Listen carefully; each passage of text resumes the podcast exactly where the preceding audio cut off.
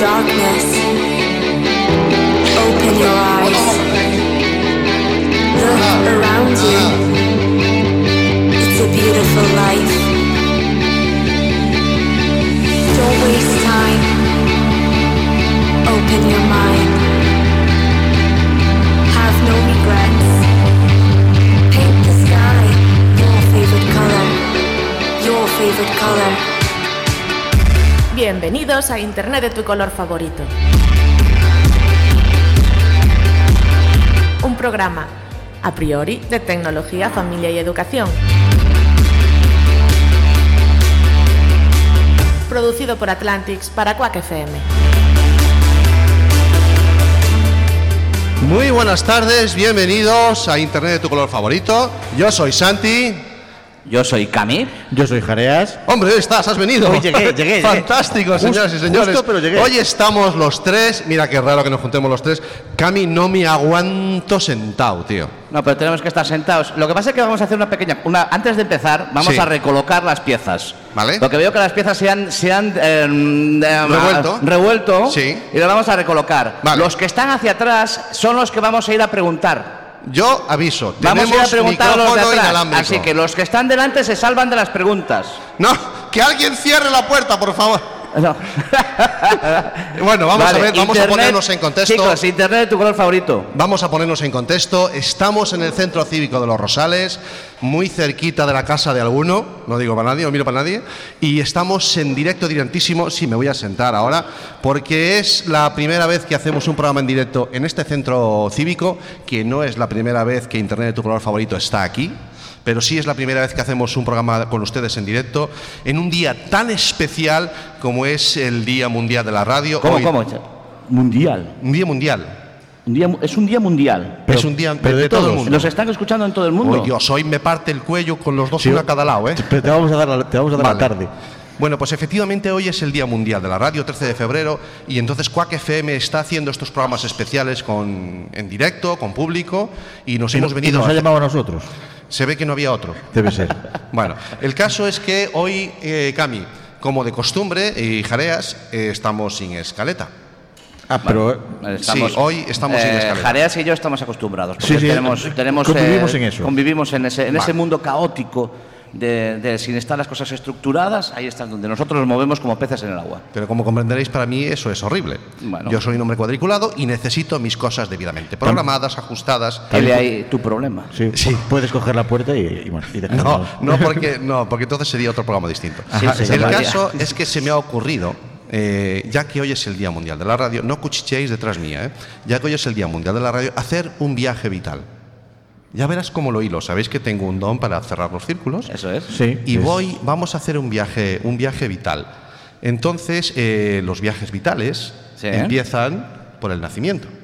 ¿De acuerdo? Dios, no me hagas recordar Ah. momentos tan. No, De tan pero atrás, vamos, a hablar de nacimiento Sí. y vamos a hablar de esos primeros momentos en la vida que tenemos todos. Hoy nos salimos un poquito de, de nuestro contexto, ¿verdad? Tenemos invitados. Tenemos invitados. Hoy, Hombre. invitados a barrer.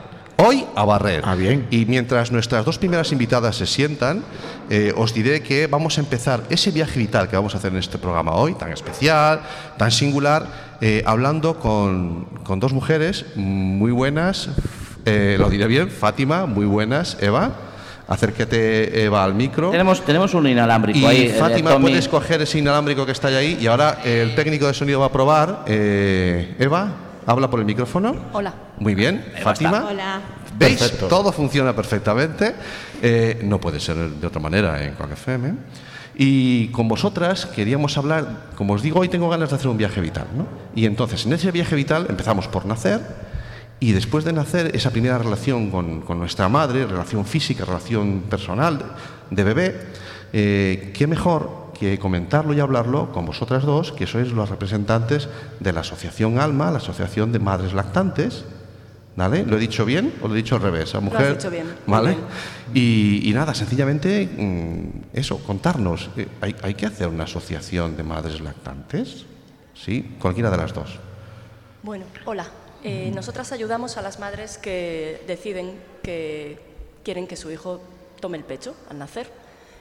Deciden esa opción de alimentación, de vínculo, de relación y bueno, como sabemos que hay problemillas o problemones, pues tenemos desde hace 10 años una asociación en la que colaboramos un montón de madres para poder ayudar a otras madres con esas pequeñas dificultades o grandes dificultades o dudas o problemas que surgen con la lactancia. El, el momento de la lactancia, bueno, eh, primero es, es un derecho, es una, es una opción, ¿de acuerdo? Y, y por lo tanto es, eh, es, un momento, es una, una forma en la que, bueno, se establecen unos vínculos muy importantes. Se ve que me estoy enrollando, que ya me está dando No, no, estoy hermano. pensando yo que es posiblemente la primera gran decisión de una madre Ah, en cuanto a su Me hijo. gusta, sí. Posiblemente la primera, quiero decir, cuando nace un niño y cuando uno, cuando uno tiene hijos, eh, a lo largo de la vida del niño va tomando decisiones. Hay veces que las toma sin querer, eh, posiblemente por su actitud, Sí. y hay veces que tiene que decidir. eh, y esta es una, la primera gran decisión de una madre, puede ser. Yo creo que es la segunda, la primera es el parto. Aunque en el parto siempre hay un factor sorpresa que ninguna madre va a poder controlar nunca, sí que hay una parte en la que podemos hacer cosas o no hacerlas, tomar decisiones, estudiar, leer, hablar, investigar. Y esa es la primera pequeña gran decisión que, que toma una madre. Y efectivamente, como para nosotras el parto y la lactancia están íntimamente vinculados, Interesante. pues podríamos juntar todo en una, en una sola decisión. Sí. Eh, es habitual mm, en redes sociales y en los medios de comunicación que de vez en cuando salte alguna noticia en la que se habla de, de algún malentendido con respecto a la, lactancia en público. ¿De acuerdo? Tenemos, tenemos, Fátima, tenemos mucho que aprender al respecto de eso. ¿O veis que la sociedad empieza a entender lo, que es normal, empieza a normalizar lo que es normal? Bueno, quizás esté más normalizado que hace unos pocos años, ¿no? Eh, pero aún así queda mucho camino por hacer, porque ahora a lo mejor está normalizado que haya salas de lactancia en centros comerciales o incluso en algún eh, negocio de hostelería, pero nosotros lo que consideramos normal es que no tenga que haber salas de lactancia, que una madre pueda dar la teta en donde quiera, delante de quien quiera, o si realmente necesita por su tipo de educación o bueno sentirse más protegida y fuera de la vista de otras personas, pues que lo pueda hacer también en un sitio donde se sienta cómoda, pero que no haya esa necesidad. Una sala de lactancia es una opción también, o sea, a nadie se le puede obligar a... O, o se ven casos, sí, ¿no? O se ven, pregunto, se- Sí, si estáis hay- como hay- asociación será porque hay que organizarse porque la situación... Ha habido noticias, incluso aquí en Coruña, bueno, pues en centros comerciales, eh, en los que a lo mejor el vigilante de seguridad eh, animaba a la madre a salir porque estaba dando la teta mientras miraba ropa. Ah, vale, perfecto. Bueno, y entonces eh, aquellas eh, madres que estén embarazadas y que sepan que en el futuro quieren dar el pecho a su hijo, eh, ¿cómo se pueden poner en contacto con vosotras? ¿De qué manera eh, pueden contactar con vosotras y de qué manera les podéis ayudar? Bueno, pues nosotras nos llamamos ALMA, que es un, un acrónimo de apoyo a lactación materna. Eh, Tenemos nuestra área de influencia en Coruña y en el Concello de Culleredo también, aunque bueno, a nosotras acuden madres de, de toda Galicia realmente. Y es muy fácil encontrarnos, ¿vale? Eh, tenemos una web, almalactancia.org, nos reunimos en este centro cívico todos los martes de 4 a 6 y cuarto de la tarde, a menos que sea festivo, porque el centro cívico cierra los festivos, y también nos reunimos dos veces al mes en, el Concello de Culleredo, en un local municipal en Costa de Alonxa, los primeros y terceros viernes de mes. Además hacemos asesoría telefónica en el teléfono de la asociación, que también aparece en la web, y hacemos también asesoría por correo electrónico y se nos puede contactar también en, en Facebook. Vale, un, un- ah, no, ibas a decir algo, te nada, corté. que, que creo que no me queda nada. ¿no? vale, había una, hay una cosa, hay un momento, eh, eh, claro, porque la, la madre se encarga de, de dar el pecho al niño, hemos hablado de espacios públicos, pero bueno, también está luego su casa, ¿vale? Está por la noche, está, hostia, eso es una bicoca para el padre. O, o, o al padre tiene algo que hacer, porque claro, a ver si me, a ver si me, me- me entiende esa pregunta. Hostia, El padre- la madre va, eh, cuando va eh, por la noche ya se levanta ella, porque claro, yo no me puedo levantar, porque claro, ¿eh? La ¿Puede- tuya no da. la- ¿Puede el, padre, no. ¿Puede el padre realmente hacer algo? Todo. El padre puede hacer todo menos dar la teta. Realmente se pueden cambiar pañales, se puede hacer la compra, planchar, eh, encargarte de hacer la comida, de planificar comidas, de llevar al niño mayor al colegio, de comprar ropa, de saber dónde están los bodies, de saber si necesitas pañales y hay que ir a comprarlos porque no se regeneran solos en el armario. Puedes No, ir a no- no hay una buscar máquina de darle así con la rueda y salen los, los pañales. No. El padre puede hacer todo y la madre también puede hacer todo y además la madre puede dar la teta. Pero bueno, yo creo que aquí lo que tenemos que mirar, y antes hablabas de derechos y de opciones de las madres, para nosotras es muy importante también eh, tener en cuenta lo que es derecho del niño. El niño nace con unos derechos y las mujeres tenemos también eh, el derecho a decidir. Y ahí es donde, bueno, a veces se genera debate y a veces hay que, hay que darle una vuelta a todo. Claro, porque ¿quién habla por, por boca del niño? Bajo nuestro punto de vista, la biología. Vale, vale, esto ha sido muy contundente, ¿verdad que sí? Entonces, yo le diría más bien un zasca. ¡Zasca! Ahí. Es que técnicamente es lo natural. Es, es lo natural, sin duda alguna. Bueno, pues eh, nos queda alguna cosa más por matizar. Claro, para mí reconozco que en, mi caso, que tengo dos hijos ya muy mayores, alguno ya podría ser hasta padre, yo esta- estoy ya en edad de ser abuelo, eh, mm, que se han criado uno sí y uno no, ha sido una opción y lo hemos decidido a su manera. Eh, reconozco que la- la- hizo Camila la pregunta y me he sentido muy identificado. Muchas veces los, los- los padres damos por hecho, normalizamos cosas que no son normales, ¿no? Sí, claro, vale, el pecho lo tienes tú, pero concho, también hay una cosa que se llama sacaleches, ¿no? Quiero decir que, que la forma de participar no tiene que ver casi con, con el entorno, con la técnica, sino tiene que ver con las intenciones, ¿no? Que al fin y al cabo esto es una cuestión de intenciones. Uy, eh, sí, eh, si le das al botón no se me oye. Vale. No, querías hablar, querías decir. Pero ¿quién ha dejado a Tommy al mando de los mandas? Querías decir, diros. Sí, quería añadir que además de las reuniones en las que hablaba antes Eva, eh, que son reuniones con madres mm, que han decidido dar el pecho y vienen a consultar sus dudas o a recibir apoyo, que a veces es técnico y siempre es emocional, pues también tenemos todos los jueves, eh, los últimos jueves de mes, en este mismo centro cívico, charlas para mujeres embarazadas que estén optando por esta idea o quieren consultar y bueno, para hacerse un poquito... Como consultoría general incluso, ¿no? De- Es que realmente tengo una duda, me refiero, es que realmente en, un- en estos tiempos que vivimos de la información, de que es tan fácil el acceso, eh, no está la gente informada. Lo digo porque por, por donde yo trabajo pasa m- mucha gente, muchas mujeres embarazadas y realmente no están informadas de todo lo que, de lo que conlleva, de lo que pueden hacer, de todas las opciones que hay. Parece mentira. Estamos desinformadas, de hecho, y desgraciadamente por parte de mucho personal sanitario hay una gran falta de conocimientos. Entonces, eh, cada vez hay más eh, personal sanitario, como enfermeras pediátricas, matronas, pediatras, tocólogos, que van aprendiendo algo de lactancia materna porque no, no nos forman, bueno, yo digo esto porque soy enfermera pediátrica, pero no nos forman durante los estudios universitarios en esto, en absoluto, ¿eh? a lo mejor una hora a lo largo de toda la carrera. Eh, entonces, eh, es una formación desgraciadamente voluntaria, pero a la que nos tenemos que enfrentar o se tienen que enfrentar porque mm, a diario y entonces muchas veces las madres se encuentran con una información muy sesgada y o- eh, opiniones personales más que Más que información realmente. sí, científicas. sí.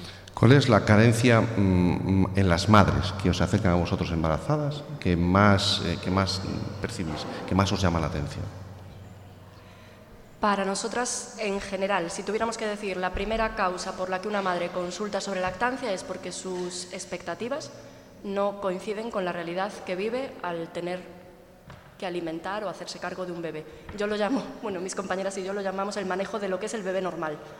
¿Vale? Un bebé que llora, un bebé que no duerme, un bebé que no... Sí, bueno, nosotros le llamamos al manejo del bicho. manejo del Bien. bicho, lo que viene siendo manejar el bicho. Exacto, pues es eso. Independientemente de lactancia materna, lactancia artificial o lo que nosotras queramos. Creo que la desinformación pasa porque esperamos unas cosas, no sabemos muy bien de dónde sacamos esas expectativas, bueno, un poco sí que lo sabemos, y la realidad te Ya te lo digo yo, de YouTube. Perdón. Las expectativas las sacan de YouTube. Ya te lo digo yo, vamos. De YouTube, de lo que te cuentan otras mujeres de tu familia, mayores que parece que se han olvidado de... Todo es de- maravilloso y realmente te encuentras con que no es tan maravilloso. Y después te llevas el zasca, te llevas el palo. Y además te sientes mal, porque sigues creyendo que en las realidades de los demás todo es maravilloso y la tuya es la que falla. Y yo, y yo no Mira. quiero a mi hijo. ¿Por qué yo no quiero a mi hijo? Si no es así. Yo me tiré mucho tiempo eh, diciéndole a mi madre eh, lo bueno cuando viene, porque el cabrón ya va a la escuela y todavía no ha venido lo bueno. A ver, que sí que te entiendo, que tenemos que relativizar y tenemos que normalizar esas cosas. O Fíjate, sea, pues yo, le- yo ya, le- yo ya le estoy encontrando un, una- un paralelismo a, a- a Internet, tu color favorito. Ah, sí. Aquí hablamos muchas veces de redes sociales y vemos la vida de los demás como se plasma en las redes sociales. ¿Ve? Vemos cómo la gente en Instagram eh, tiene unas vidas de colores, unas vidas muy bonitas, y luego dices tú, ¿y por qué la mía no es así? ¿no? Quizás es lo que pasa también un poco con las madres, ¿no? Que cuando le llegan, yo siempre digo que hay una analogía, la mili, la mili de los que ya somos un poco viejos, la mili de los hombres es el parto de las madres. Cada uno tiene el suyo y lo cuenta y en su aventura, igual que cada uno tenemos nuestra mili. Bueno, pues ese, ese parto de cada una es como es. No tiene que ser como sale en Instagram, ¿no? Que. Bueno, pues eh, Fátima, ah, ah, eh, Eva, lo diré bien, a todos los invitados les suelo cambiar Siempre, el nombre. ¿eh? siempre. O sea, Sí, ahora viene. Luis, me parece que sea para el que viene ahora detrás.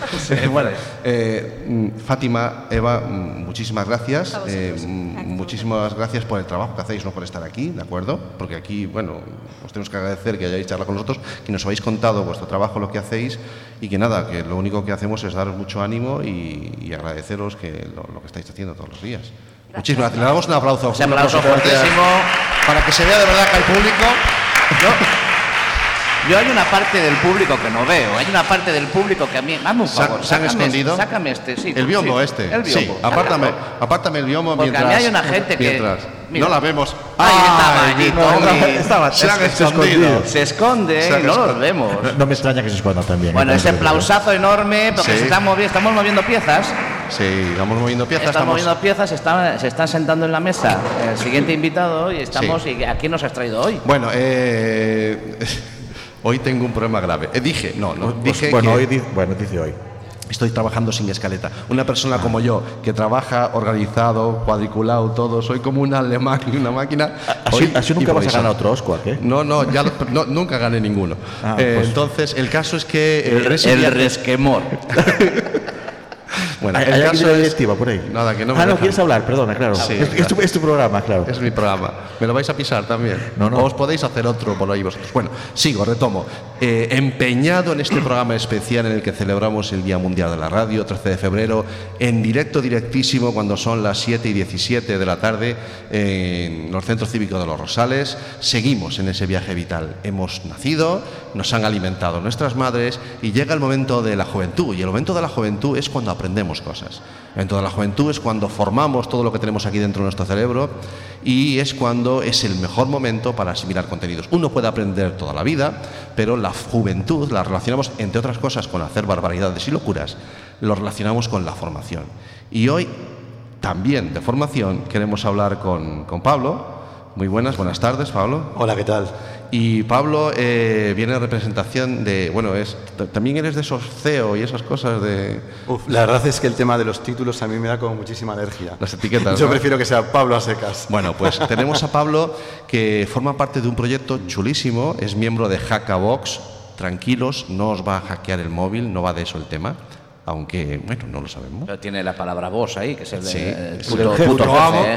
Puto Bien, jefe de cuidado, con, hackers. cuidado con la franja horaria que tenemos, caballeros. Estás confundido de orden. Es verdad, sí, no se Sí, dice jefe. No son las 11 de la noche. El caso es que eh, Hackabox es un proyecto, yo, yo le llamo proyecto formativo, pero es que me parece que es mucho más. Yo los conocí, los hemos conocido el año pasado, ¿de acuerdo? En, en otra aventura. Y hoy quería que nos hablara, eh, Pablo, explícanos. eh, Tienes 10 minutos, tienes más.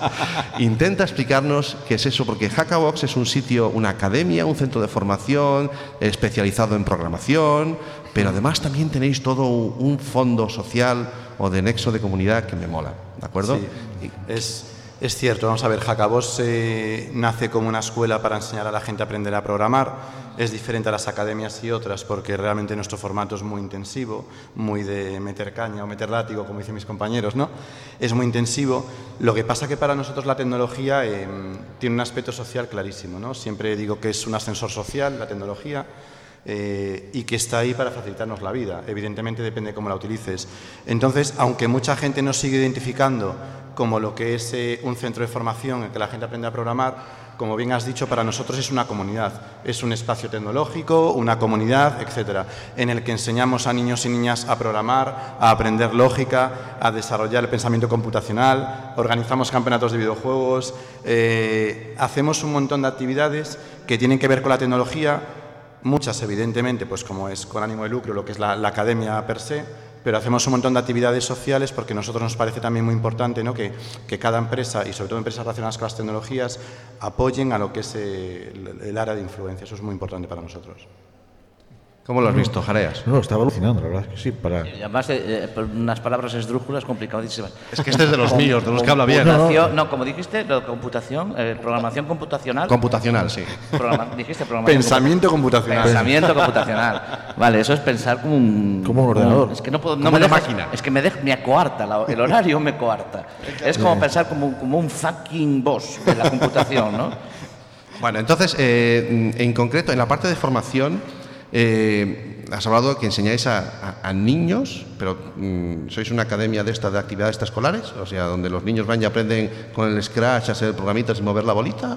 No, exa- ¿O- no exactamente. Eh, inicialmente nacimos porque eso, para dar formación a adultos, ¿no?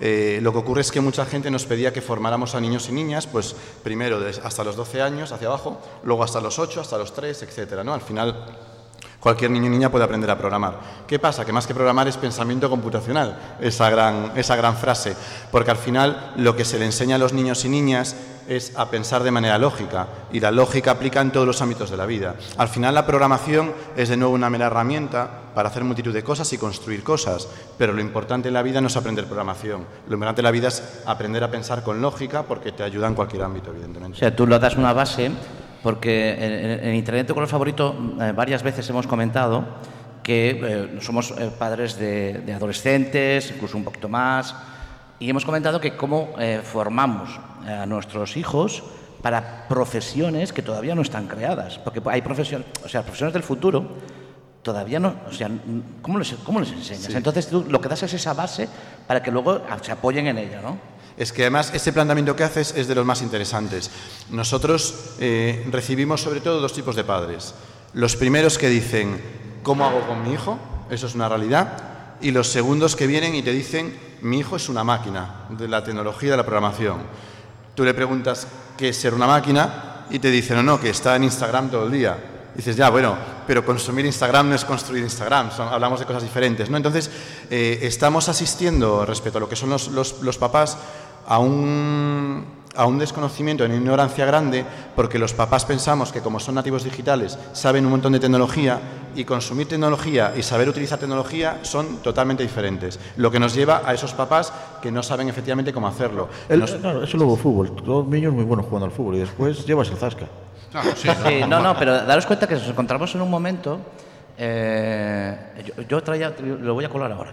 Eh, es que yo vengo con una mosca detrás de la oreja porque el otro día estuve viendo, eh, hay un canal, eh, lo que consumen muchos los chavales, se llama Twitch, que ven muchos, donde se puede emitir en directo pues videojuegos, entonces ellos ven cómo los demás juegan, ¿no?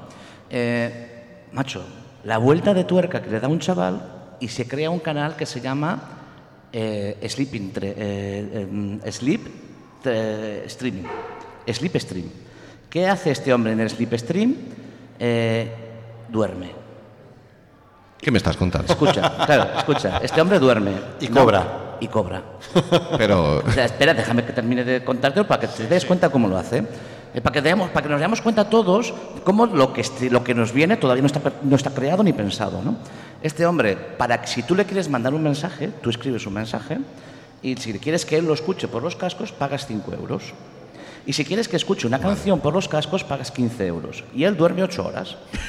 Y eh, es- es que me da la tos. Sí, pero escucha, es que lo que aquí hay un montón de cosas, ¿eh? Ya, ya, ya. Aquí hay un montón de cosas encima de la mesa. Estamos hablando de que vende su privacidad. Vende su privacidad, cosa Sí. que ellos no le dan un valor. No le- ellos no le dan valor a la privacidad, ellos se muestran constantemente. Y entonces no les supone un, un problema vender la privacidad de estar durmiendo. Y, eh, y eh, eh, han creado un, un- un- vamos a decir oficio, ¿no? Un mercado nuevo. Un mercado nuevo, ¿no? Y han utilizado unas herramientas que ya existían, pero que eh, Twitch no está creado para eso. No, no está creado para eso. pero le han dado una vuelta de tuerca, ¿no? Entonces, eh, claro, eh, está bien, formamos bases, pero luego siempre nos van a sorprender, ¿no? Sí, sí, es, es cierto lo que comentabas de que están surgiendo un montón de profesiones nuevas. Por eso para mí es vital, primero, formar a padres y madres y que entiendan cómo afecta la tecnología a lo que es nuestro día a día, es clave. Nosotros, de hecho, ahora comenzamos nada, en tres semanas, bueno, ya hemos hecho alguna en FNAC también, ¿no? Con un ciclo de charlas para papás y mamás y que sepan de qué va la tecnología, cómo se trabaja la tecnología, etcétera, etcétera. La ética, la sostenibilidad, la responsabilidad son claves en la tecnología y se han olvidado por completo, ¿vale? Son, son claves. Y fruto de ello, de lo que comentabas, nacen un montón de profesiones tecnológicas y hay que ayudar a los papás también a entender qué pasa, porque no es malo ni bueno, es simplemente otra transformación que, que está, que está sucediendo, que hay gente que le gusta y gente que no, pero, pero está ahí desde luego. Y si, alguien que nos está escuchando ahora siente curiosidad por saber en concreto qué tipo de formación es la que impartís vosotros, eh, ahora mismo, mm, porque además estamos hablando muy en local Coruña, pero no, Jacabox eh, está extendiendo sus tentáculos ¿no? por, por la- por las Rías Baixas también, ¿o cómo va Sí, de hecho nosotros formamos adultos en, en programación. El objetivo suele ser siempre encontrar empleo, ¿vale? Porque la empleabilidad en nuestro sector es total, evidentemente. Después trabajamos con papás y mamás para ayudarles a entender cómo funcionan los, los chavales y ahora estamos trabajando ya con los niños eh, para eso, para que aprendan no solo programación, sino pensamiento lógico y a trabajar con la tecnología, tanto en Coruña como en Vigo y un proyecto muy chulo que, que estamos comenzando en Nepal, que es uno de los más guays. A ver, espera, espera. Has puesto Coruña, Coruña, Vigo, Vigo Nepal. y Ah, sí, Nepal. A ver, claro. Tengo que apuntar por aquí Nepal porque después, después se me olvida. No, yo no Pues, quiero, quiero que me hables si de ya eso. cuesta la, ir la autovía hasta Vigo, hasta Nepal. La, la A9 en la que se van a hartar en vez de cobrar hasta Nepal. Os va a salir caro el invento de la, de la historia. Mira, eh, hay, una, hay un tema que me parece muy importante. Los que tenemos una, una edad y nos hemos criado con la formación clásica. O sea, tú vas a la escuela, aprendes, eh, si, si eres un poco listo, sacas el bachiller, si eres como algunos que estamos aquí sentados, no pasas de la FP y ahí te quedas, y después intentas en la universidad hacer lo que puedes. Eh, tenemos un sistema, o sea, nos tenemos que empezar a acostumbrar a que para aprender hay muchas maneras. Quiero decir, centro la pregunta. Eh, es que yo quiero. Mira, hoy venía escuchando una, una- una conversación de chavales en el autobús hoy, ¿vale? Un chaval que está estudiando medicina y uno que está estudiando eh, ADE, eh, Administración, Dirección y Empresas.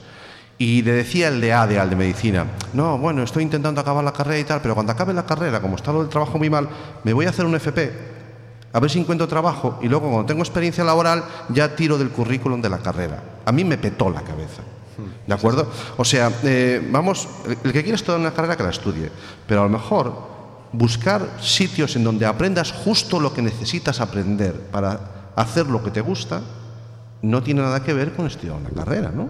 Totalmente, es decir, hoy empezamos a trabajar con personas que saben realizar tareas, oficios y, y la universidad eh, FP un poco más no te prepara para esto, te prepara para un conocimiento evidentemente mucho más amplio, pero tú en la empresa quieres a alguien rápido que produzca ya, que disfrute su trabajo y que sepa hacer A, B y C.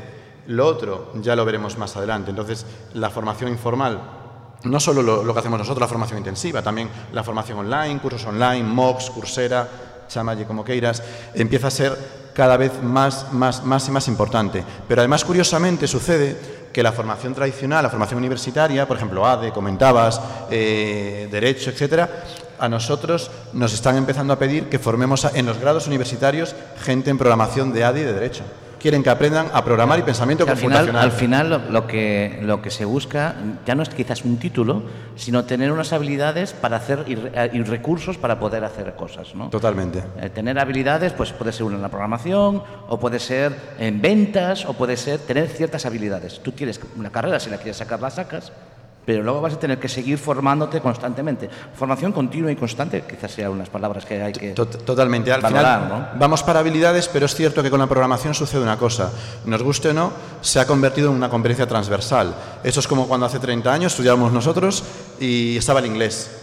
Y decíamos, ah, ¿para qué el inglés? ¿Para qué quiero el inglés? Lo necesitarás. Bueno, ya pasó, ¿no? Que, que se necesita el inglés para multitud de, de trabajos. Con la programación pasa lo mismo. Es decir, es que nosotros trabajamos con asesores fiscales, abogados, gente de ADE, economistas, que, que necesitan programar en su trabajo. Es decir, empieza a ser un conocimiento transversal y el que no, esté, no sepa se va a quedar fuera, evidentemente. Claro. Fíjate, ahora, ahora hace falta mucho el chino, sobre todo para medicina. Para Chino cabrón. Claro, porque hay que entender la gripe esta que viene. La gripe. A. La gripe. La gripe del chino. La gripe. Yo llevo unos días con la tos, macho, y tengo que andar todo el día justificándome. No, no, no he viajado últimamente. Y estoy. y que no, que no he viajado. O sea, no. Ayer venía de Pontevedra en el. En el tren y venía, no sé si la gente lo nota, pero tengo la voz un poco tomada. Y, y venía tosiendo, o sea, dos paquetes de clines entre estornudos y tal. La gente se fue apartando de mí. Normal, normal, Me, me normal. quedé solo en el, en el baúl, Normal, en el vagón. Pero bueno. Bien, eh, vamos a Nepal. ¿De acuerdo? Eh, porque hemos hablado mucho de formación, pero quiero que entrar un poquito más en detalle, eh, Pablo, de esa, de esa cosa chula, que eso, eso que llamáis hacer comunidad o esos proyectos sociales, que sois una empresa que Sí. está intentando, está aquí por el, por el business, Efectivamente. pero sin embargo, a veces cogéis parte de ese dinero que ganáis y lo dedicáis a hacer cosas chulas. No para vosotros. Claro, cosas chulas, nos vamos de fiesta, hacemos una cena de fin de empresa y después al final acabamos a las 5 de la mañana, dos sábados. No, no tiene nada que ver con eso. Bueno, pues eh, contextualizamos, contextualiza ese Nepal y explícanos de qué va eso. Sí, a ver, primero sí que es verdad que hacemos muchísimas cosas chulas con la comunidad, dedicamos muchísimo dinero cada año y no somos una gran empresa, pero nos parece importante aportar a la comunidad. Hoy estamos en un evento de, de gente de, de WordPress, en- por allí por Juan Flórez, y también les ponemos el hotel, la comida, la bebida, lo que sea necesario, porque nos parece importante el promover tecnología y seguir promoviendo tecnología. Y después está el tema de, de Nepal. El tema de Nepal es una, una locura de las mías. Yo a veces llego por la mañana y llego con ideas locas. Es que este es el jefe de Hackabos, es el que manda. Este es, el boss y el otro es el boss de hack. Nos falta el hack que anda por ahí. el hack. el hack, debe ser Bryce. Pero bueno, cuéntame. Y realmente hay un problema porque en, en Nepal, en la India, en determinados países están muy dominados por las castas, eh, hay mucha brecha entre hombre y mujer, mucha brecha digital, mucha brecha social, ¿no? Y realmente con la tecnología, como vivimos de habilidades, quien sabe programar o sabe trabajar con tecnología, da igual que seas hombre, mujer, alto, mayor, nepalí de aquí, da igual, ¿no? Entonces nos pareció muy chulo montar un proyecto con la, con la Universidad de Katmandú, está allí, es una universidad que si la ves, ves las diferencias tremendas que tienen a nivel de recursos con las nuestras, evidentemente, y nos pareció un proyecto muy chulo, llegamos a un acuerdo con ellos para formar ahora en 2000 2020, ya no sé ni en qué año estamos, en 2020, formar gente allí para que pueda trabajar para países de todo el mundo, porque esa es otra gran ventaja nuestra profesión. Trabajamos desde cualquier sitio para cualquier sitio, con lo cual nosotros podemos ayudar a que gente de Nepal que no tiene muchísimas posibilidades, o más bien tiene muy pocas, sobre todo mujeres, a que trabajen para empresas que las vamos a recibir con brazos abiertos porque necesitamos gente de tecnología. ¿Y qué tal el, que los europeos lleguen allí a- a formar? ¿Cómo ha sido el, la- el recibimiento? Súper ilusionados. Sí. Sí, porque ellos ven que realmente a nivel pedagógico, a nivel de tecnología, estamos muy desarrollados, evidentemente. Eh, en la India, en Nepal, etcétera, siempre ha, visto, ha habido mucha gente de tecnología. Eh, el CEO de Google es indio, es decir, siempre ha visto mucha gente de tecnología, pero era gente de la India y Nepal que tenía mucho dinero. Luego hay la gente de la India y Nepal que es, otro- que es Sí, otra. Hay, hay un dicho que dicen los adolescentes es que, mira, no te mates mucho a hacer algo que siempre habrá un niño asiático de 7 años que lo hará 100 veces mejor que tú. Totalmente. Entonces vosotros habéis cogido eso y os lo habéis llevado a decir, ¿cómo? ¿Y si los formamos? Efectivamente, y lo pones en el mercado para que pueda vivir de ello, porque al final su salario son 30, a veces 60 dólares al mes, y trabajando en este sector es que a lo mejor pueden ganar 1.000 o 1.500. Pueden ganar mucho más, pero viviendo en Nepal probablemente no le paguen mucho más. Claro, claro. Ya, ya. Bueno, entonces lo que estáis haciendo es eh, propiciando la inmigración de la gente de allí, o sea, o es que el futuro está fuera. Nos tenemos que acostumbrar a esta movilidad. Total. Lo Yo creo que tenemos que empezar a pensar en global. Tenemos que empezar que Nepal sí está ahí, pero está ahí como está Lisboa, Oporto, Portugal, está ahí Huelva, está México y, y da igual. No pensamos, creo que hoy en día empresas incluso pequeñas como la nuestra, que al final somos 15, 16 gatos, tenemos que pensar en global, que se pueden hacer proyectos con Nepal, se pueden hacer con Vigo, se pueden hacer con Madrid y con el País Vasco. Yo creo que la ciudad y el país es totalmente irrelevante. Tenemos un clarísimo ejemplo del efecto de la globalización en la reciente clausura del Mobile Week, ¿no? O sea, Totalmente. la Mobile se ha cerrado porque ha estornudado China. O sea, es que vamos a ver si... Y, lo, y lo han decidido los americanos. O sea, un señor, el señor de Amazon y el señor de Facebook han dicho, mira, no vamos a mandar a nuestros empleados allí porque cuando vengan los chinos nos los contagian. Estoy relativizando, ya saben que soy muy bruto cuando hablo, pero, eh, pero es que es así. Por lo tanto, hoy en día eh, no hay que esperar a que, aletee, eh, a que el aleteo de una mariposa se convierta en un huracán, no. Siendo ya aleteo, ya la que lía. Totalmente, creo que tenemos que pensar global, tenemos que hacer cosas en cualquier sitio y de hecho a nivel anecdótico, hablabas antes de la autopista, nos sale más barato formar gente en Nepal que en Vigo. Es que tenemos los dos más cara del mundo, la al realidad. precio, al precio que va lo tuviste, yo te creo, te creo perfectamente, incluso, incluso haciendo la, la formación presencial. Totalmente. No, no, totalmente. la formación presencial. Totalmente. Te lo, te lo creo, te lo creo perfectamente. Bueno, y aquí a nivel local, eh, ¿qué proyectos sociales tenéis así inminente? ¿Alguna cosilla ya en la mente o os tenéis consumidos con, con lo de Pues sí, mira, a nivel local, bueno, este, en Coruña este año se van a hacer mogollón de cosas. Eh, la primera con los niños y familias que ya hemos empezado a hacer. La segunda, que es secreto y si me escuchan se va a liar, pero yo los- lo dejo caer, creamos hype y luego ya veremos. Estamos en directo, tú mismo. No, no escucha nadie además, ¿no? Mira lo que estamos aquí, si no hay nadie. Estamos en familia. Pues vamos a hacer algo increíble con Amazon. Es algo que solo se hace en Coruña y no se hace en el resto de España. Es un- una cosa muy, muy chula con, Lo de, con los, Amazon. lo de los locker ya está, ¿eh? Lo de, lo de recoger los paquetes en las gasolineras Y, y que ya te los lleven a casa también, ¿eh? Algo muchísimo más espectacular. Sí. Dejadlo que se explique. Claro, yo estoy haciendo, estoy creando la expectación. No, y es para, para evitar, para evitar que lo cuente del todo, ¿sabes? Para salvarle un poquito el... Para una primicia que tenemos en el programa, ¿la vamos a pisar?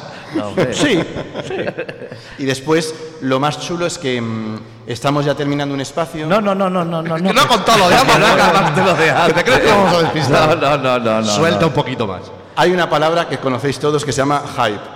Y cuando hablamos de hype, que en tecnología Sí, que se es- llama- es expectativa, expectativa, expectativa, es como se va a hacer un evento con Amazon aquí espectacular. Vale. Señoras Vale, y vale, vale, señores, está, lo han escuchado por primera vez en Quack FM, no lo olviden. Internet es tu color favorito. Y, y después se van a hacer muchas cosas interesantes porque se va, bueno, se va, además de enseñar a los niños y demás, se, van a, se va a abrir una guardería para los niños, ya no solo para que aprendan programación o similar, sino para que puedan conocer el mundo tecnológico, el mundo de la responsabilidad y demás, ya desde edades mucho más tempranas, ya no desde los tres años. Desde hoy estaba con mi sobrinito recién nacido, le saludo a Cristian desde aquí, que acaba de nacer hace nada. Hola, Cristian. Y, y realmente es muy interesante, ¿no? Es, la tecnología va a estar presente y es, desde nuestro punto de vista, racionada, es bueno que conozcan desde pequeño. Y ese espacio va a estar muy, muy chulo. Bueno, pues muchísimas gracias, Pablo. Dios, y todas las veces lo he dicho bien, Cami. Sí, esta Sí, vez- es esta es vez raro, es raro, ¿eh? has lucido. te has Muchísimas lucido. es gracias. Eh, ¿Veis cómo era un proyecto también muy chulo? y- ¿Vale? Sí, sí, sí, Bueno, sí, no, ya- y además va hilando, porque fíjate, Pablo nos ha estado hablando eh, de su sobrinito recién nacido, que su madre ha tomado la decisión, o sí o no, sí o de no. lactancia materna, que antes acabamos de hablar. Están en ello. Están en ello. Y, y nada, Pablo, que nos vemos en el camino, que seguramente que tropezaremos por ahí más veces, porque, que, bueno, el año pasado coincidimos en un evento y, y ahí estaremos echando una mano también. Y nada, nos apetecía, me apetecía mucho que, que- que toda nuestra audiencia conociera, conociera tu, tu proyecto. Yo tengo lo de Amazon Vamos. Prime, lo Sí. que puede ayudar. Ah, sí, Si ayuda. Ah, yo, tienes yo también, yo también tengo Amazon Prime. O sea, Bueno. no sé si es...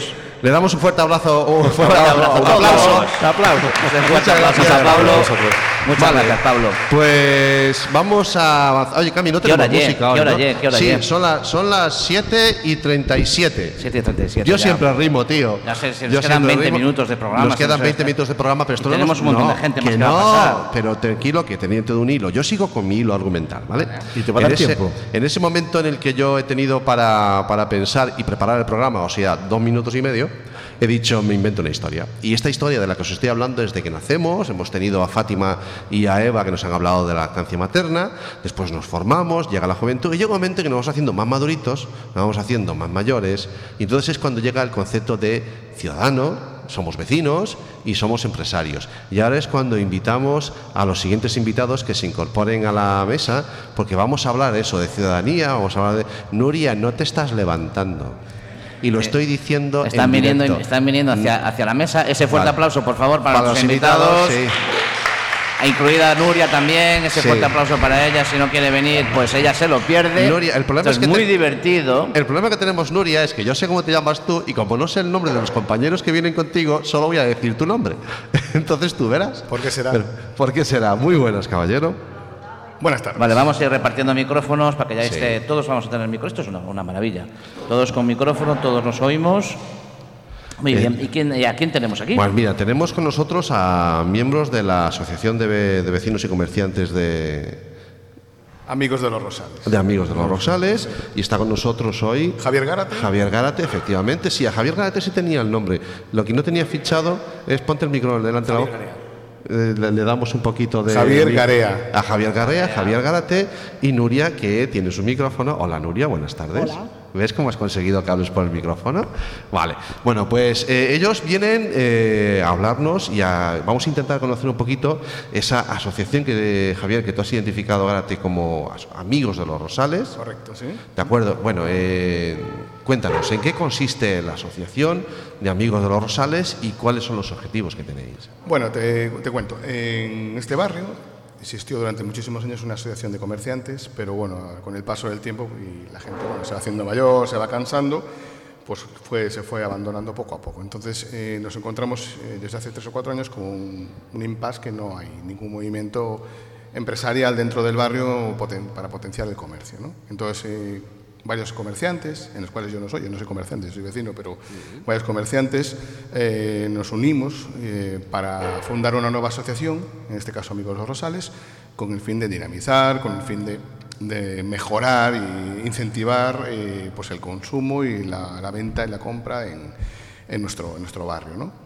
Es un barrio complejo para el comercio porque es- está catalogado como ciudad dormitorio, un barrio dormitorio, aquí la gente viene muy tarde de trabajar, prácticamente nadie come por aquí, ni, tampoco pues, hace las compras diarias, igual prefiere hacer la compra donde está trabajando que hacerla en el barrio. Entonces es un, barrio con una características un poquito especiales dentro de lo que son los típicos barrios de la ciudad de La Coruña. ¿no? Entonces, bueno, pues la, idea de, nuestra asociación es eh, bueno, tener imaginación para poder ayudar e incentivar a los, empresarios de- de- del barrio a hacer cosas para, para potenciarlo y para que la gente compre en el barrio, compre aquí y, y además tener esa conexión que falta entre vecino y comerciante.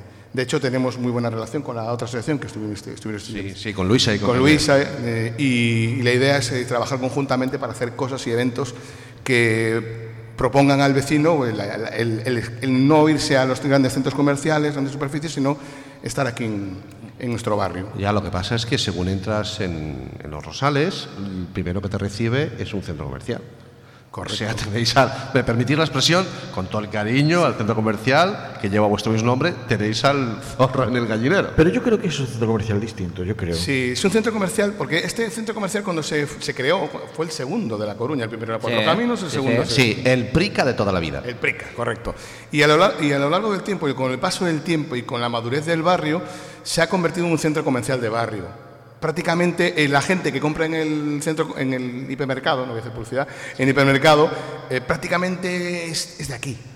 Es muy raro, o sea, er- hay gente, pero el porcentaje de compra diaria es gente de aquí. Es un centro comercial de barrio. De hecho, Juan Carlos Losada, que es una persona que además colabora muchísimo con nosotros, con- tanto con nosotros como con la Asociación de Vecinos, eh, está dispuesto, lo que es la gerencia, a, a brindarnos el centro comercial para lo que necesitemos. De hecho, la otra asociación acaba de hacer un mercadillo solidario dentro del centro comercial. Se ha convertido en un anexo de la, del Correcto. centro cívico. Sí, se ha hecho es un, un centro, pues, pues como aquí no hace buen tiempo siempre, pues un centro donde la gente se puede resguardar y, y pasar la tarde allí dentro. Es, eh, eh, bueno, es- es- se juntan, yo veo que se juntan dos cosas aquí. Sí.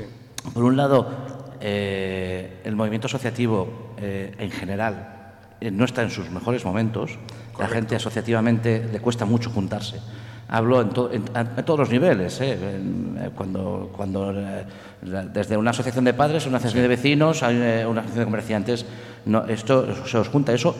Y lo que sí que veo es por otro lado, diría, el pequeño comercio, la lucha es contra, contra el gran centro comercial, pero veo que esta lucha la habéis manejado, la habéis manejado muy bien, ¿no? De esta, de esta manera.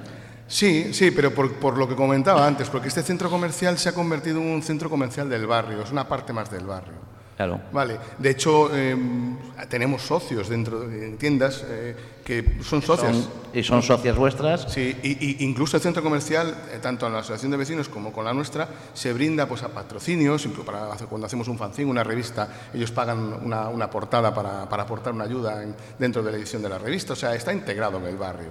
No es, no es, no es, Quizás no es una- ajeno. Eh, no quizás- es para, para hacer un ejemplo, no es el espacio Coruña con Mato Grande. Vamos Ya, a decir sí, así. te entiendo. Sí. Pero entonces quizás eh, en lo que, lo que ocurre es quizás ya no tanto el hecho de que vosotros hayáis conseguido, sino que ellos también han sabido meterse en el barrio de manera que saben, saben que formando parte del barrio Sí. pueden subsistir. Lo que hemos visto muchos centros comerciales. De hecho, han, han hecho un- han tenido un detalle eh, cuando se abrió este barrio, eh, que no han tenido otros, por ejemplo, eh, no, no, están, no están de espaldas al barrio. Han habilitado una puerta de acceso desde el barrio. Cuando la puerta, puerta principal no está en el barrio, está en el opuesto, pero tú puedes acceder al centro comercial por donde está la cafetería Garnet, puedes entrar por ahí al centro comercial. O sea, ellos los- piensan en el barrio. ¿Y el los, barrio. y los pequeños comerciantes cómo, cómo lo llevan? ¿Cómo, cómo está la situación? Pues, estadísticamente en este barrio eh, se cierran cinco negocios y se abren tres. O sea, es Estamos- bastante complicado. Y sobre todo hay un, hay un hándicap importante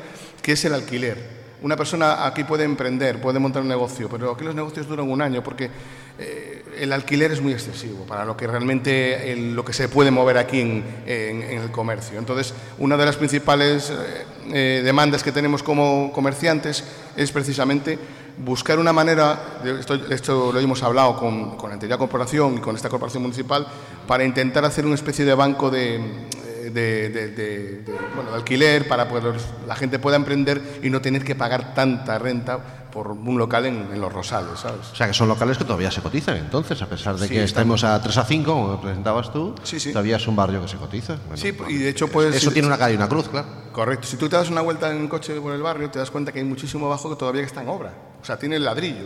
Porque la gente pide una- un alquiler tan excesivo que nadie se atreve a alquilar y hacer la obra y montar el negocio y todo eso. Han tenido 25 años para revisar las cuentas, ¿eh? Sí, Pero claro, bueno. Es que nos, ha- nos has hablado de, de ciudad dormitorio, pero claro, yo es que a mí es que me hablas de ciudad dormitorio, yo pienso en el Burgo, en Arteixo. Sí. ¿Vale? Porque son las primeras dos ciudades dormitorio que podíamos, que yo consideraba que era una ciudad dormitorio una parte dormitorio de La Coruña.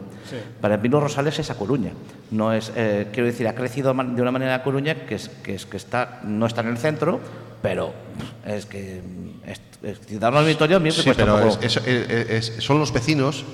Ellos los mismos que, lo que- los que eligen al alcalde. y Eso es lo alcalde- que decía Mariano son, Rajoy. Son los vecinos, son los vecinos que deciden eh, el, el- el- hábito, el día a día, el Sí, vivir. no, ¿no? pero ahora, ahora en serio, es, eh, sí es cierto lo que dices tú, que está integrada en la ciudad, pero también es cierto que esta calidad de vida que tenemos en Rosales, porque Rosales es como, un- es como una ciudad aparte dentro de La Coruña, es esa envidia, porque aquí es que no pasa nunca nada. Y cuando pasa algo sale hasta en, en, bueno, vas a un bar y te enteras de, el de no sé quién le robaron las ruedas. Entonces es igual que en Arteixo. Eso es Eso es igual. que en Arteixo. Es Entonces igual. ahora sí que ya vieron la similitud. Sí. Dicho así, es una pequeña aldea. es una pequeña aldea, sí. Bueno, correcto. eh, eh, tenemos aquí a tu tocayo, que mm, además muy buenas. Le, le tenemos, ¿Tienes audio? Sí, acércate otra vez, prueba el micro otra vez. Hola, no, no, vamos a ver si le damos un poquito. A lo mejor está apagado está el botón. apagado el Sí, botoncito. mira, no, esto es una maravilla. Nuestros propios invitados le dan a los botones. Y, Tiene otro ahí, tiene, Y sí. tenemos. Ahí, Javier, ya te escucha. Hola. No, bueno. Hola, Javier. Muy buenas. Eh, Eres miembro también de la Asociación de, de Amigos de, de los Rosales, ¿no? Sí, soy un, un vecino aquí. Un vecino no soy de la asociación, pero bueno. Bueno, es un vecino. Sí, porque está, está, se ha sentado ya, porque después, después queremos que conozcan a, a Tarde Mal y Arrastro, ¿de acuerdo? Que, que son también parte, de la, parte del barrio. Y, y bueno, como decía vuestro, tu tocayo, bueno, es, es un barrio con una calidad de vida, ¿no? Todavía es, cuando nació, hace 25 Es el años. típico barrio que mucha gente eligió por el tema de que tenemos un parque enorme y entonces pues eh, para pues, eh, la gente que quiere tener hijos pues yo creo que es eh, uno de los sitios de La Coruña más interesantes para poder tener un, un lugar de esparcimiento. Entonces pues el barrio es muy joven, eh, más o menos la edad de- es pues eh, sobre 40, 35, 50. Entonces eso pues hace que tenga mucha dinámica, pero claro, lo que decía Javi es cierto, ¿no? Es, mucha gente pues se pasa el día trabajando fuera, viene solo de noche y entonces pues claro, eso O sea, es un barrio de primera generación. Quiero decir, la gente Sí, que claro. ha nacido en el barrio eh, todavía son, mm, quiero decir, no, no han tenido hijos. No, eh, ahora empezamos a tener los mayores de edad. Claro, eso es lo que- Los que empiezan a, a votar, los que Claro. empiezan a trabajar, estamos empezando a tenerlos ahora. Eso es un dato muy importante que aporta él, que es un barrio muy joven, ¿no? Es un barrio de... Tiene 25 años, que parecen muchos años, Sí. pero claro, eh, generacionalmente, la generación que ha llenado ese barrio tiene los hijos y esos hijos todavía eh, no han tenido hijos. No tienen eh, un arraigo eh, hacia el barrio como el que ¿Cómo tienen no? Quiero decir, eh, el, el arraigo para mí es por nacimiento. como el que tienes tú por Arteixo. Por nacimiento. No, si yo tampoco nací en Arteixo, pero llevo tantísimos años que quizás sí pueda tener ese arraigo, ¿no? Sí. Quiero decir, ese arraigo de, de que, no, este es, este, es, este, es, este es mi barrio. Soy rosalero. Claro, ¿no? Eso, ese, ese arraigo, los padres que han llegado, efectivamente lo pueden sentir, pero es que el otro no es que lo sienta, es que es el que tiene. Y ese arraigo todavía estamos que en 18 años, ¿no? Quizás 18, 20 años. El barrio tiene 25 años. Eh, cuenta que entre que se mm, emancipó la gente aquí y decidió tener hijos y tal, eh, están cumpliendo 18 ahora los, los primeros, la primera camada, digamos. Entonces ahora se me ocurre la siguiente, el siguiente vaticinio. Y dentro de otros 25, porque claro, obviamente eh, decía la canción, aquí no hay sitio para tanta gente, decía Celia Cruz, ¿no? Eh, todos los niños que nazcan no se pueden quedar aquí, estas van a ser las casas de los yayos de aquí a 25 Y el años. centro de salud estará a tope, como no Y el centro está de salud vacío. está a tope. O sea, a lo mejor está bien dinamizar y organizar para ahora, pero eh, habrá que pensar un poquito a futuro, ¿no? ¿Cómo, cómo lo veis? Sí, bueno, una de las cosas que es importante destacar de este barrio, que es la, la unión con la naturaleza, el entorno. De hecho, o Bosque das Cinco Illas, que donde estamos aquí sentados, presentó en su día Julio Ferreiro. Eh, la idea de, este barrio, de ser un barrio natural, un barrio con, muchísima naturaleza, con comercio, pero al mismo tiempo sea, sostenible, lo hace ser un barrio diferente. De hecho, tenemos, un comercio aquí que se llama Cospés na Terra, ¿vale? que es eh, un ejemplo en La Coruña como, como tienda de, de- de- bueno, de, lo que es todo de, ecologismo, eh, y, y- y este barrio está muy mentalizado con ese, con ese tema. Debe ser porque estamos muy cerquita de, la, la naturaleza, que la gente está muy concienciada. La verdad es que es una ubicación in- increíble. O sea, yo vivo un poquito más abajo, ¿no? Allí en- eh, cerca de la ciudad escolar. Y cuando tengo ganas de desconectar, o sea, sé que tengo que cruzar vuestro barrio, me cojo la mochila para mandar mi botella de agua, cruzo vuestro barrio, me voy para el monte de San Pedro y ahí es donde suelto la, la cabeza. Pues y- tú espérate que termine en el parque completo. porque Ya verás yo- eh, verás. nos han presentado aquí el proyecto y es, es Ah, espectacular. Bueno, espectacular. Bueno, entonces allí fue- hay futuro. Qué bonitos son los años de elecciones, ¿verdad? Ah, Presentan qué proyectos. Bueno, me consta, me consta que se va a hacer, ¿eh? O sea, Bueno. no, no quedó en aguas de borraja. ¿eh? Bien, bien, bien. seguimos, perfecto. seguimos avanzando en este viaje vital y ya nos hemos hecho maduros y hemos nos hemos hecho vecinos y entonces es cuando uno ya decide hacer fiesta y se junta un montón de amigos, ¿de acuerdo? Y montan una, una charanga. No, Comparsa. una comparsa, ¿de acuerdo? Estoy hablando de Tarde Mal y Arrastro, que es la comparsa del barrio. Nuria, ¿podríamos decir que es la comparsa del barrio? Pero si no te acercas el micro no te oigo. No hablo. Tú no le saco más. No, ella, ella es más de darle es la comparsa del barrio. Es la comparsa del barrio, o sea, el centro, o sea, Los Rosales tiene su propia comparsa, que ojo, que no sois cuatro, ¿eh? que me han dicho que cuando reunís aquí en el centro cívico a ensayar, ¿cada cuándo ensayáis? Unos 200 y bueno, ahora un poquito menos. Sí, dos, 200, que os juntáis 200 veces o que sois 200. Pero hay tanta gente en el barrio, por el amor de Dios. Fíjate, fíjate. Estamos hablando de una comparsa de casi 200 miembros y que la lían parda. ¿Cuándo? Cuéntanos. ¿Qué, qué- qué- en qué consiste ser Fíjate, ella nos un habla por signos, nos habla por signos, nos Sí. dice así, así con la mano, Sí. y dice que sí con la cabeza, Claro. pero esto es la radio, claro. Entonces en la radio nos cuesta No- no mucho. hay imágenes, No hay imágenes. mucho. Javi, coge el relevo Cuéntanos, y cuéntanos en qué Claro, esto consiste. es una comparsa que nació hace ya sobre unos 15 años más o menos y que empezó siendo pues eh, la comparsa de los padres y los, y los niños de una guardería pequeñita de 15, 20 personas y poco a poco pues fuimos creciendo y hoy en día pues somos eso, entre, entre organizadores y, y tal, sobre sí, 180, 200 Yo veo que personas. tenéis, yo veo que tenéis una, un algo que no es un don, que no os dais cuenta, que es que hacéis que la gente se acerque. Porque estoy viendo que en la mesa cada vez somos más, están llegando más gente a la mesa, Claro, así porque- que si queréis ir acercándoos todos no hay ningún problema. Bueno, Hay aquí, micrófono, nos lo vamos Na- pasando. Natalia, Elena, ¿podéis veniros para aquí Podéis venir? Oye, aquí- ¿Natalia la habéis entrevistado ya? No, a Natalia no nos va a dar tiempo, se ha escapado. Bueno, pero, yo puedo decir algo, por- ya que no habla ella. Ah, puedes bueno, decirlo. bueno, por favor. Eh, Si es bueno, ¿eh? Natalia es, eh, la verdad, desde los 10 años que llevo viviendo en este barrio, es una, una maravilla el, el trato que tiene tanto con las asociaciones como con la gente del barrio, como con la gente mayor. ¿eh? Na- Natalia es la directora del Centro Cívico del de Los Rosales, Cívico, sí, sí. que se Y está de la Bañou, y de la Bañou, de los y dos. De Rosales y la Bañou, sí, porque claro, es, es bipolar. Y, y está con ella a su lado sentada Elena, que es la dinamizadora del Centro Cívico. Y Pues bueno, un eh, 10. solamente quiero decir una cosa, un 10 para un ellos. 10, fantástico, eso se nota, por eso estamos aquí nosotros. Y que, bueno, ¿cómo, cómo se gestiona, Javi, a una banda de 180 personas? Con mucha paciencia, por supuesto. Y lo más importante de todo, y por lo que decías tú de que se, se está acercando gente, es que la mitad o más son niños.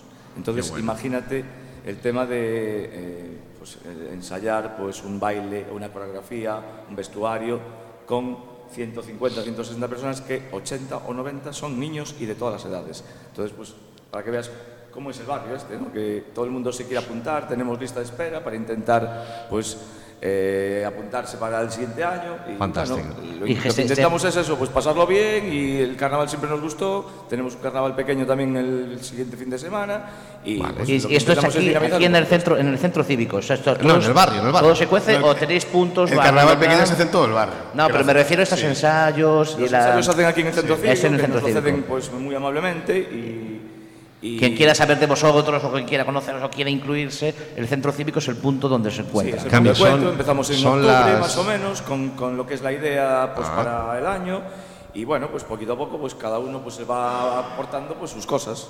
Eh, pues uno pues se centra más en el tema del vestuario, otro se centra más en el tema de coreografía, otro pues eh, con el tema de la música y bueno, pues más o menos entre, entre todos pues vamos intentando que esto salga adelante y hasta ahora pues bueno, pues lo estamos consiguiendo. Cami, te invito a que te vayas a los mandos y que me sueltes el micro, no te queda más remedio.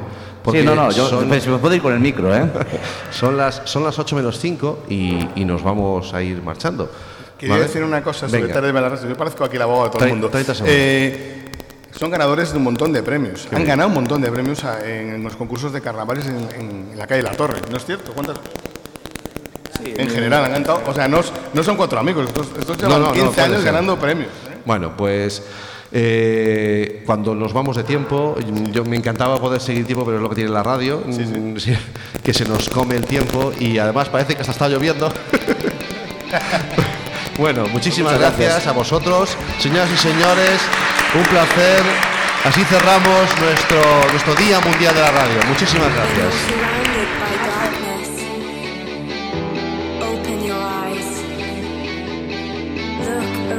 You. It's a beautiful life. Don't waste